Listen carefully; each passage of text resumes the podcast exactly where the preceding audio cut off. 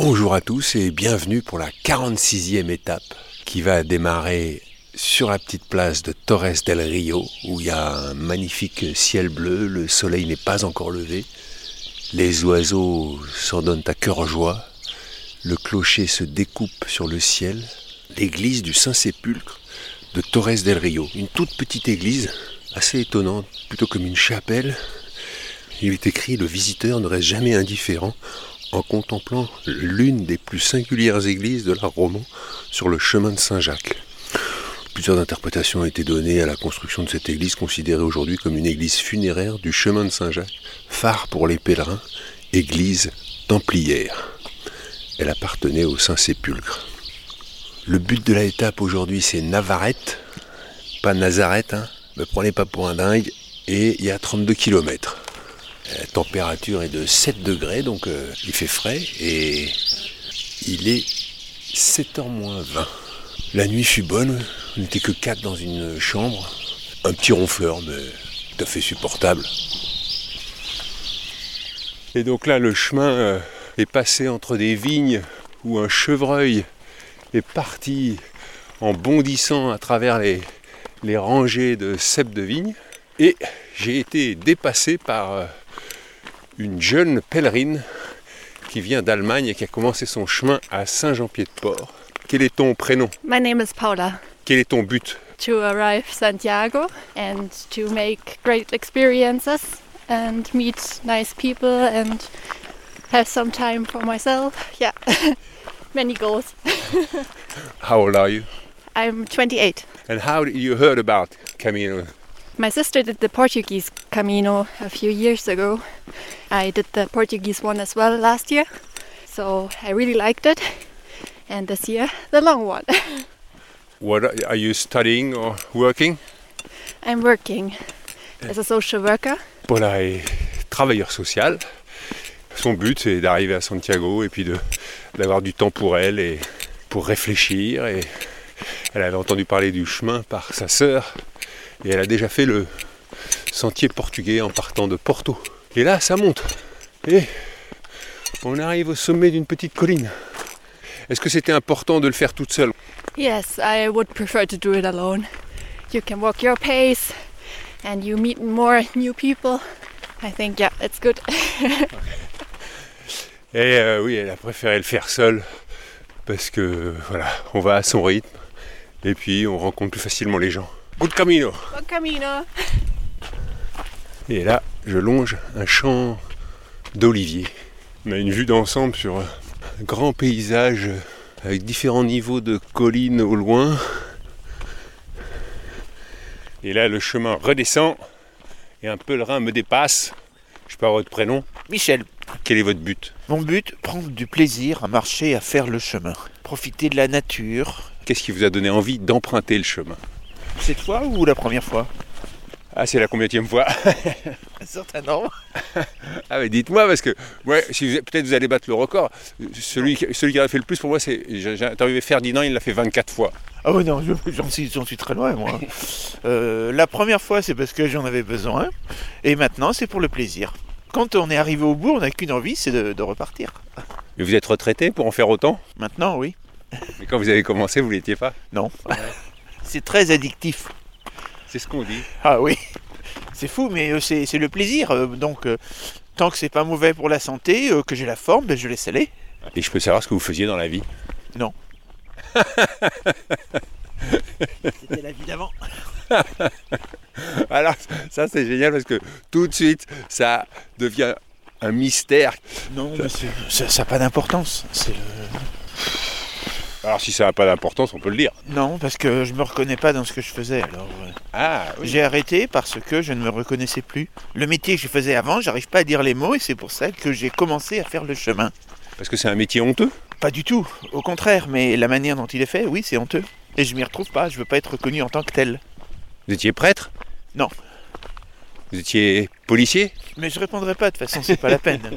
C'est un métier, non, c'est pas honteux du tout. Je l'ai fait avec euh, de mon mieux, vraiment en y donnant toute mon énergie, toute ma force, tout ce que je pouvais, mais, mais maintenant, euh, ben, je, pense qu'il n'est pas bien fait correctement et c'est le système qui est à revoir.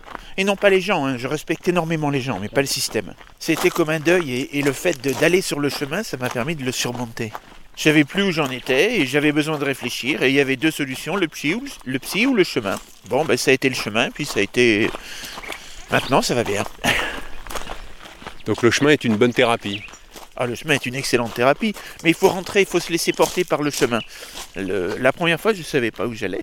Chaque jour, ben, j'allais, je faisais confiance au chemin. On trouve toujours où dormir, on trouve toujours où manger, on trouve toujours où, on trouve toujours à boire, on trouve toujours des gens avec qui parler, on trouve toujours des moments pour être tout seul. Et je me suis laissé porter et pour moi, ça a été excellent. Je me suis senti bien et j'avais vraiment besoin de ça.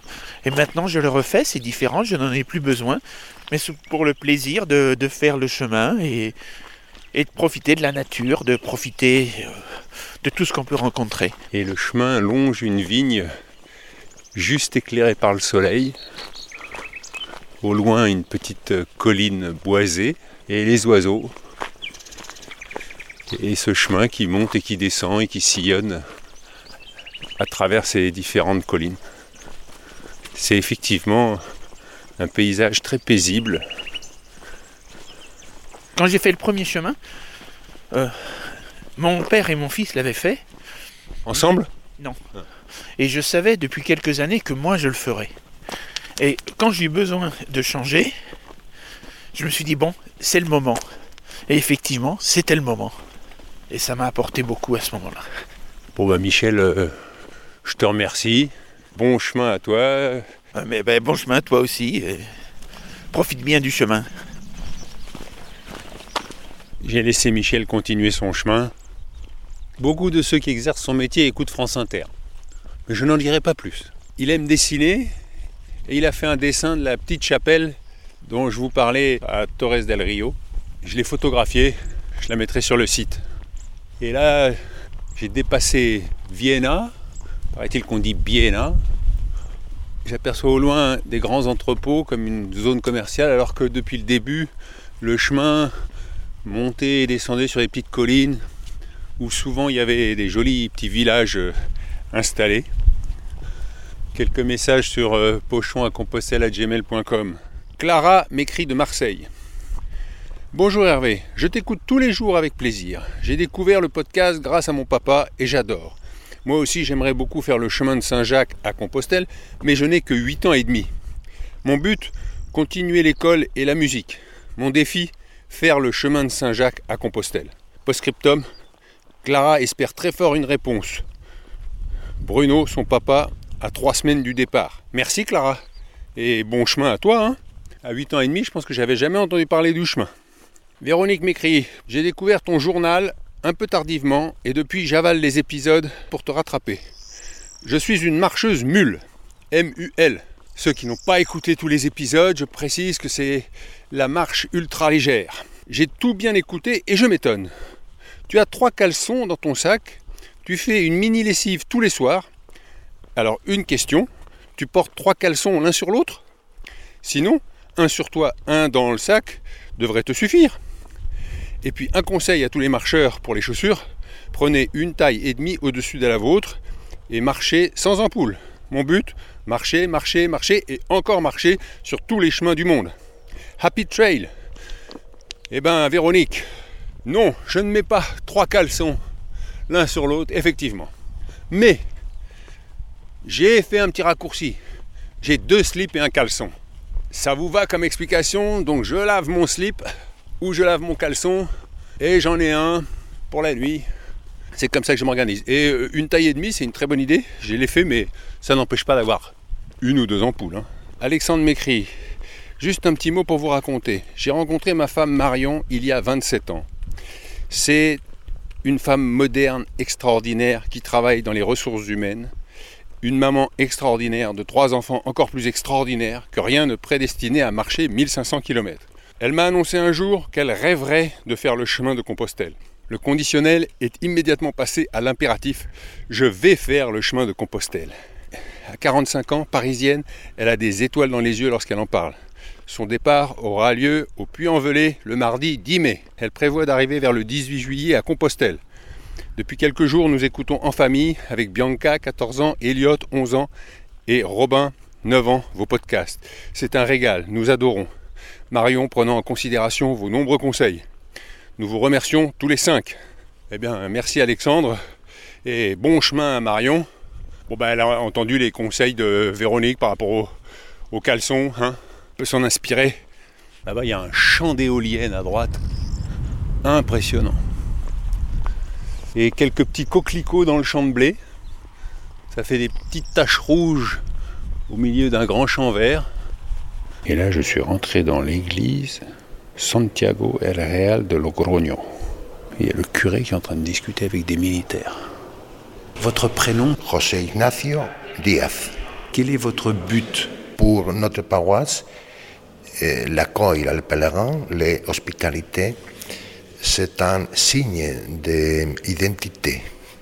Parce que nous sommes sur le chemin de Saint-Jacques, dans l'église de Saint-Jacques, et nous avons une tradition, une histoire, une hérence pour donner ces hospitalités. Avec les pèlerins et avec tout le monde. Est-ce que vous êtes déjà allé à pied jusqu'à Santiago? Oui. Cette année, faire le 40 anniversaire de ma première pérégrination. Et après, je l'ai fait quelques autres fois à partir de, de, ma maison, ici à La Rioja, et une fois à partir du Puy. Du Puy, du en Belay. Qu'est-ce que ça représente pour vous? Quand un homme est, est pèlerin, reste pèlerin pendant toute sa vie. Mais pour moi, c'est mon expérience. Je pense que pour devenir prêtre, l'hospitalité et l'expérience de le pèlerinage, c'est très très important. Vous pensez qu'on est toute la vie pèlerin? Oui. Je pense que normalement, un, un homme, un, un, une femme qui fait le, le pèlerinage reste comme pèlerin toute, toute sa vie. Pourquoi vous étiez avec des militaires là dans l'église? Parce que euh, le samedi, il y a une offrande à la Vierge, la patronne de, la cité de Logroño, que c'est ici, bien les, les gardes de le roi à Madrid qui font une exhibition ici à Logroño. Et c'est que les, la Guardia Real, les gardes de le roi, font une offrande et c'est pourquoi nous, nous sommes pour préparer tous les protocoles ah. militaires que c'est très très fort. Et est-ce qu'il y a quelque chose à voir dans votre église qui est très rare? Bon, je pense que euh, l'image de Saint-Jacques, c'est à l'étable. Il est ici à partir du XIV siècle. À côté, il y a le reste de les petits rétables qui forment part de, de l'image de Saint, de Saint Jacques. Je pense que c'est le plus important. Ok, je vais aller voir. Merci, gracias. C'était mon premier prêtre et mon premier espagnol dans ce chemin de Saint-Jacques. C'est Ferdinand, que je ne présente plus, qui a fait 24 fois le chemin, qui m'avait parlé de Don José Ignacio comme étant un des derniers vivants parmi la poignée de dinosaures qui ont relancé le Camino dans les années 80. Et pour vous donner une idée de l'évolution, en 1978, seulement 13 pèlerins sont arrivés à Compostelle sur toute l'année. Et hier, il y en a 1015 qui sont arrivés, rien qu'hier. En ce moment, il y en a autour de 1000 par jour qui arrivent à Compostelle. Donc voilà, certains me disent, oh là là, j'ai aucune envie de faire ce tronçon-là, autant la France c'était sympa, autant là, c'est la cohue. Oui, je suis d'accord, moi j'aimais bien euh, déjà la France parce que je pouvais parler à droite à gauche et que là, euh, je peux moins aller euh, au contact des autres. En revanche, tous les pèlerins qui sont là, c'est rigolo. Quoi. Il y en a, je pense, de tous les pays. Donc j'ai quitté la Navarre, j'ai quitté le Pays Basque, et là j'entre dans la Rioja. Et énormément de vignes, il y a des vignerons qui travaillent avec des tenues euh, jaunes fluo, donc on les voit bien. À ma droite et à ma gauche, des routes à quatre voies. Andrés m'écrit Cher monsieur Pochon, je vous suis depuis presque le début de votre podcast. Je fais mien tous les remerciements que vous recevez en ajoutant un simple et incommensurable merci pour votre partage. Maintenant que vous êtes bien entré en Espagne, j'aimerais partager avec vous un poème très connu, un tube dans le monde hispanophone, de l'immense poète qui était Antonio Machado. Antonio Machado est mort en exil à Collioure en 1939, peu après avoir fui l'avancée de l'armée franquiste. Une sorte de douloureux chemin de Compostelle à l'envers. Je vous propose la version en espagnol et sa traduction. Je pense que la musique de Machado est palpable, même si on ne parle pas cette langue. Mais bon, je vais quand même pas le lire en espagnol, je vais écorcher tous les mots, mais je vais vous lire la version française. Voyageurs, ce sont tes traces qui forment le chemin, et rien d'autre. Voyageurs, il n'y a pas de chemin. Le chemin, on le trace en marchant. En marchant, on trace des chemins, et lorsque l'on regarde en arrière, on aperçoit un sentier sur lequel jamais plus on aura l'occasion de marcher. Voyageurs, il n'y a pas de chemin, juste des sillages sur la mer. Tout passe et tout reste, mais à nous, il convient de passer, de passer en traçant des routes, des routes sur la mer. Et André conclut, j'ai ce poème en tête depuis ma première écoute. Ah oui, j'oublie, mon but, arriver à la fin de ce voyage en étant le moins con possible, amicalement. C'est un beau but, André, je le partage. Et il a signé un futur pèlerin. Et là, le chemin commence à bien monter. Un dernier message de Jacques qui me dit euh, Tu parles des ronfleurs, mais tu parles pas des péteurs. Alors, Jacques, euh, quand un péteur me réveillera la nuit, je le signalerai. Mais pour le moment, ça n'a pas été le cas. En revanche, tu soulèves une question très importante qui est que quand on marche sur le Camino Frances, contrairement à la voie de Tours, il faut quand même toujours se retourner avant de péter pour vérifier qu'il n'y a pas un pèlerin derrière, c'est la moindre des politesses. Voilà, je crois que je pourrais guère faire mieux sur ce podcast. Je suis à l'entrée de Navarrete. Je dois dire que c'est un peu le chantier. C'est pas très bien balisé, il y a beaucoup de routes en construction. Mais il y a ce petit village sur ce promontoire. Voilà, c'était une étape de 32 km je suis encore parti à 7h du matin et il est 14h30. C'était une bonne journée de marche, euh, sans trop de douleur. J'ai l'impression que maintenant, mon corps est habitué à faire ses 30 km, donc ça va. Je me lève le matin, j'ai pas de courbature. Il est écrit sur une tour devant le village Don Jacobo. Je vous dis à demain pour la 47e étape. Et D'ici là, portez-vous bien. Adios